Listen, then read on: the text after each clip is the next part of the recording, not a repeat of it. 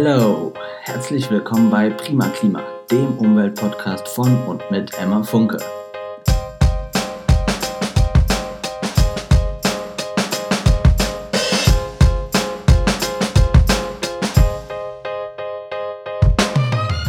Hallo ihr Lieben und herzlich willkommen bei Prima Klima. Ich bin Emma und falls ihr noch nichts von diesem Podcast wisst, in diesem Podcast rede ich über die Themen Klimawandel, Umweltschutz und Nachhaltigkeit. In dieser Folge geht es um ein sehr besonderes Thema, um Mode. Ich glaube, das ist ein Thema, das viele Menschen gar nicht so unbedingt auf dem Schirm haben, wenn sie jetzt an den Klimawandel denken. Und dabei darf das gar nicht unterschätzt werden. Deswegen möchte ich in dieser Folge über Fast Fashion reden, über Fair Fashion und auch über Secondhand-Mode, also Kleidung, die im ursprünglichen Sinne vielleicht nicht fair war, die aber dadurch nachhaltig geworden ist, dass sie eben nicht weggeworfen wurde. Ich selbst liebe Kleidung, ich liebe Schmuck, ich liebe Schuhe und ich liebe Taschen und ich kaufe einfach gerne neue Dinge würde gern von mir behaupten, dass ich bei diesem Thema besonders minimalistisch wäre, aber das stimmt einfach leider nicht. Ich denke auch, dass ich mit dieser Leidenschaft für Mode nicht unbedingt allein bin. Ich denke auch, dass diese Leidenschaft erstmal nicht verwerflich ist. Wir alle reden uns ja ein bisschen ein, dass es uns glücklicher macht, dies oder das zu besitzen. Und ja, tatsächlich tut es das ja auch manchmal. Manchmal artet diese Leidenschaft dann aber ein wenig aus und dann kaufen wir nicht nur Dinge, die wir gar nicht brauchen und die uns langfristig auch nicht glücklich machen, sondern wir kaufen auch Dinge, die unter unethischen Bedingungen produziert wurden, die schlecht für die Umwelt sind und ja, die eigentlich für die Tonne gemacht wurden. Und genau dann wird unsere erstmals vielleicht legitime Leidenschaft verwerflich. Darüber reden wir heute. Also, was bedeutet Fast Fashion? Fast Fashion ist Kleidung, die nicht fair, nicht nachhaltig produziert wurde. Fast Fashion ist, wie der Name schon sagt, kurzlebig. Sie orientiert sich an immer schneller wechselnden Trends. Fast Fashion Unternehmen bringen bis zu 20 Kollektionen im Jahr auf den Markt. Fast Fashion bedeutet Massenproduktion, oft schlecht hergestellte und qualitativ minderwertige Kleidung. Wegwerfmode. Im Gegensatz dazu gibt es Fair Fashion, also umweltfreundliche Materialien, faire Löhne und Rechte für die Arbeiter. Die Marktführer von Fast Fashion, also HM und Zara beispielsweise, bringen bis zu 20 neue Kollektionen im Jahr auf den Markt. Und das ist ziemlich heftig, wenn man überlegt, dass es früher einfach eine Sommer- und eine Winterkollektion im Jahr gab. Außerdem wird die Mode, die auf den Markt kommt, immer billiger. Das bedeutet natürlich, dass sich auch unser Kaufrhythmus verändert hat. Wir kaufen viel mehr als Menschen früher, weil wir es uns leisten können. Und die Kleidung, die wir kaufen, überlebt aber auch einfach nicht so lange bei uns und wird schneller weggeworfen oder aussortiert. Möglich ist dieser schnelle Wechsel der Kollektion nur durch eine sehr schnelle Produktion, die aber gewaltige Folgen für die Umwelt und für die Menschen hat, die diese Kleidung herstellen. Und die niedrigen Preise von Fast Fashion sind nur möglich durch Hungerlöhne in Produktionsländern, Chemikalien in den Textilien und die schlechte Qualität und Haltbarkeit von den Kleidungsstücken.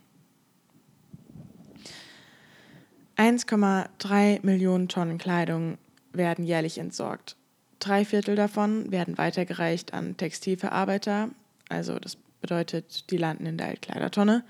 Das hört sich erstmal gut an, aber nur die Hälfte der Altkleiderspenden wird tatsächlich wiederverwertet, weil die Märkte für Secondhand-Kleidung mittlerweile gesättigt sind und immer mehr Länder sich weigern, den Kleidungsmüll ins Land zu lassen, weil die Kleidung den eigenen Markt gefährdet. Niemand möchte unseren Müll haben und Niemand weiß, wohin mit unserem ganzen Müll. Wir tun manchen Ländern einfach keinen Gefallen mehr mit unserer weggeworfenen Kleidung, weil die Kleidung, die ist ja eigentlich qualitativ noch sehr gut ähm, und wird aber im Land, auf, also in den Ländern, wo sie hinkommt, auf ähm, Märkten weiterverkauft und stellt dort eben eine Riesenkonkurrenz für die Textilindustrie vor Ort dar.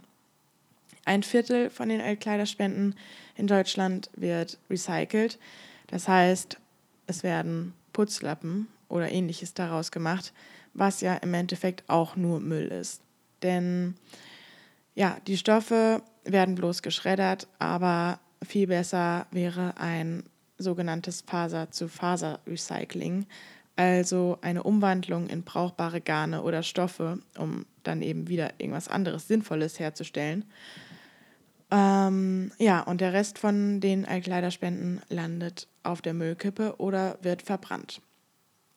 Und noch dazu kommt die Kleidung, die nicht von uns weggeworfen wurde, sondern von äh, den Modekonzernen, nämlich die Kleidung, die gar nicht erst verkauft wurde, aber bereits hergestellt wurde. Große Modekonzerne sitzen auf Bergen unverkaufter Ware und weil es einfach billiger ist, die zu vernichten als zu recyceln, werden große Mengen an Kleidung schlichtweg verbrannt. Für jedes einzelne T-Shirt wurden aber Ressourcen wie Baumwolle, Wasser und Erdöl verbraucht. Die Umwelt wurde mit giftiger Chemie belastet und Menschen wurden ausgebeutet. Es ist einfach richtig traurig. Und ja, es wird nicht recycelt, weil es einfach zu aufwendig ist. Das Problem sind die eben genannten Fasermixe, aus denen unsere Klamotten hergestellt sind, also viele verschiedene Materialien, die sich nur schwer trennen lassen. Und manche Fasern eignen sich auch einfach nicht zur Herstellung neuer Kleidung. Und hinzu kommt, dass der ganze Prozess sehr teuer und aufwendig ist. Also ein sehr großes Problem ist, dass zu viel weggeworfen wird. Es wird zu viel weggeworfen, weil auch zu viel gekauft wird. Im Durchschnitt kaufen wir 60 neue Kleidungsstücke im Jahr. Das heißt fast alle sechs Tage ein neues Teil. Das Problem ist, dass wir uns zu unbeobachtet fühlen, zu wenig verantwortlich. Ich glaube, dass wir all die Dinge nicht mehr kaufen würden, wenn wir einfach sehen würden, unter welchen Bedingungen und von wem diese hergestellt wurden. Wir wären so abgeschreckt von den Menschen unwürdigen Bedingungen und dem hohen Gesundheitsrisiko, dem die Menschen ausgesetzt sind und den schrecklich schlechten Löhnen. Niemand von uns würde für diesen Lohn arbeiten. Niemand von uns würde sein Leben riskieren für so einen Job. Und viele Menschen nennen dann immer das Argument, dass die Menschen, die für diese Löhne arbeiten, ohne diese Löhne verhungern würden. Viele argumentieren auch, dass man Menschen den Arbeitsplatz nehmen würde, wenn man Fast Fashion nicht mehr kauft. Aber vor zehn Jahren zum Beispiel gab es kaum vegane Alternativen zu Fleisch. Der Markt ist mittlerweile extrem groß und es wäre das gleiche mit Fair Fashion. Wenn Unternehmen merken würden, dass die Nachfrage nach nachhaltiger, fairer Kleidung hoch ist, würden sie ihr System umstellen. Außerdem denke ich, wenn den Menschen, die so argumentieren, das Wohl der Arbeiter, den sie den Arbeitsplatz nicht nehmen möchten, so wichtig ist, warum engagieren sie sich dann nicht anderweitig oder spenden Geld?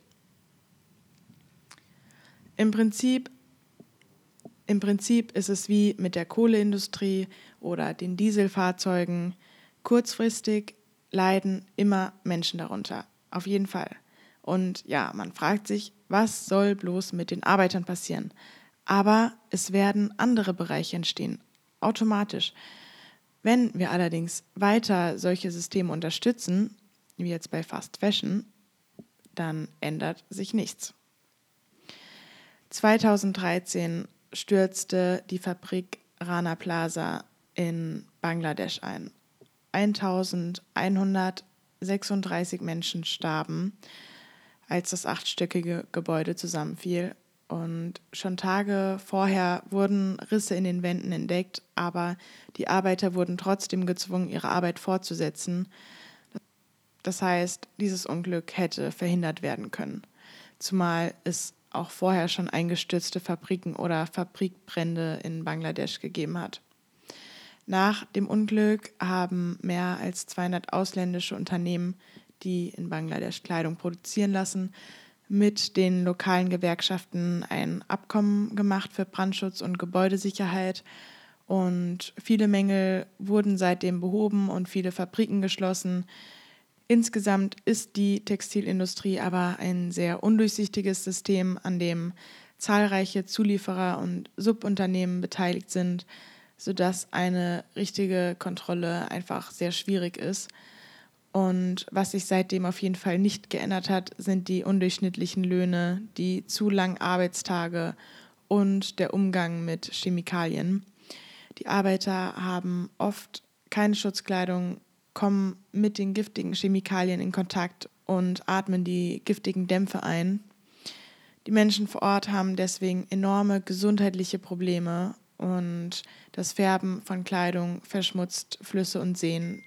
In vielen Städten haben die Menschen deswegen keinen Zugang zu sauberem Trinkwasser mehr.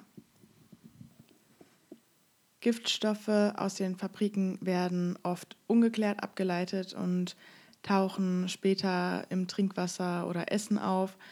In Tieren und Menschen sind die Schadstoffe auch immer häufiger nachweisbar und schaden der Gesundheit enorm. Hinzu kommt die Verwendung von Pestiziden beim Anbau von Baumwolle und der hohe Wasserverbrauch für die Baumwollproduktion, der CO2-Ausstoß durch die langen Transportwege, die gesamte Textilindustrie verbraucht in nur einem Jahr über 850 Millionen Tonnen CO2 laut Carbon Trust. Das ist mehr als alle jährlichen internationalen Flüge und Schifffahrten zusammen. Außerdem der enorme Ressourcenverbrauch und Rückstände von Mikrofasern und Mikroplastik in unserem Wasser. Mit jedem gekauften Teil tragen wir dazu bei, diese Industrie zu unterstützen und Umwelt und Menschen auszubeuten. Ich empfehle übrigens folgende Dokumentationen sehr zu diesem Thema. Erstens The True Cost, zweitens Sweatshop, Deadly Fashion und drittens Gift auf unserer Haut. Mich haben diese Dokus wirklich sehr bewegt und man bekommt einfach einen tieferen Einblick in das Leben der Menschen, die unsere Kleidung herstellen und auch auf die Auswirkungen, die Fast Fashion auf die Umwelt hat. Ich muss ehrlich sagen, dass ich mich sehr lange nicht mit diesem Thema auseinandergesetzt habe. Natürlich kannte man einige Dokumentationen aus der Schule. Ups, ähm, da ist wohl was umgefallen. Also, äh, was habe ich gesagt? Man kannte natürlich ein paar Dokumentationen, ähm, wie zum Beispiel die Reise einer Jeans. Ich glaube, jeder Schüler hat die irgendwann mal geschaut. Ähm, ich wusste also, das ist alles nicht so ganz richtig, was ich mache. Und ich wusste, dass es Leuten auf der anderen Seite der Welt sehr schlecht geht. Aber trotzdem habe ich es immer geschafft, mich selbst ein bisschen da rauszureden ich war sehr viel shoppen, habe mein Taschengeld hauptsächlich für Kleidung ausgegeben und ich habe immer gesagt, dass ich nicht genug Geld habe, um Fair Fashion zu kaufen. Ich habe gesagt, ich würde kein Made in Bangladesch, kein Made in Vietnam oder kein Made in aus einem anderen asiatischen Land kaufen, sondern nur Klamotten, die aus Europa kommen also wo dann ein Zettel ist mit Made in Europa, äh, Made in Europe.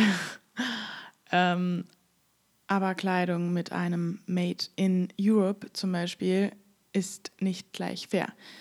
Ein einziger Produktionsschritt bei der Herstellung von Kleidung kann in Europa gewesen sein, der Rest immer noch in Asien. Und ich habe mir mal eingeredet oder ich habe gehofft, dass manche Marken, die sehr hochwertige Klamotten haben oder auch einfach teurere, luxuriösere Marken bestimmt andere Standards hätten. Aber ich weiß und ich wusste, dass es nicht so ist. Und ja, Labels, die sich vielleicht auf die Fahne schreiben, nachhaltig zu sein, zu recyceln, Bio-Baumwolle zu verwenden, sind nicht automatisch fair und sustainable, nur weil sie selbst das behaupten. Man darf sich einfach nicht von diesem sogenannten Greenwashing täuschen lassen. Richtige Fair Fashion Marken erkennt man. Die geben keine undurchsichtigen, nicht weiter begründeten Statements von sich und haben spezielle Siegel. Falls ihr Fair Fashion Mode kaufen möchtet, dann könnt ihr auf ein Siegel achten, und zwar das Fair Wear Foundation. Äh, nee, das Siegel der Fair Wear, Fair Wear Foundation.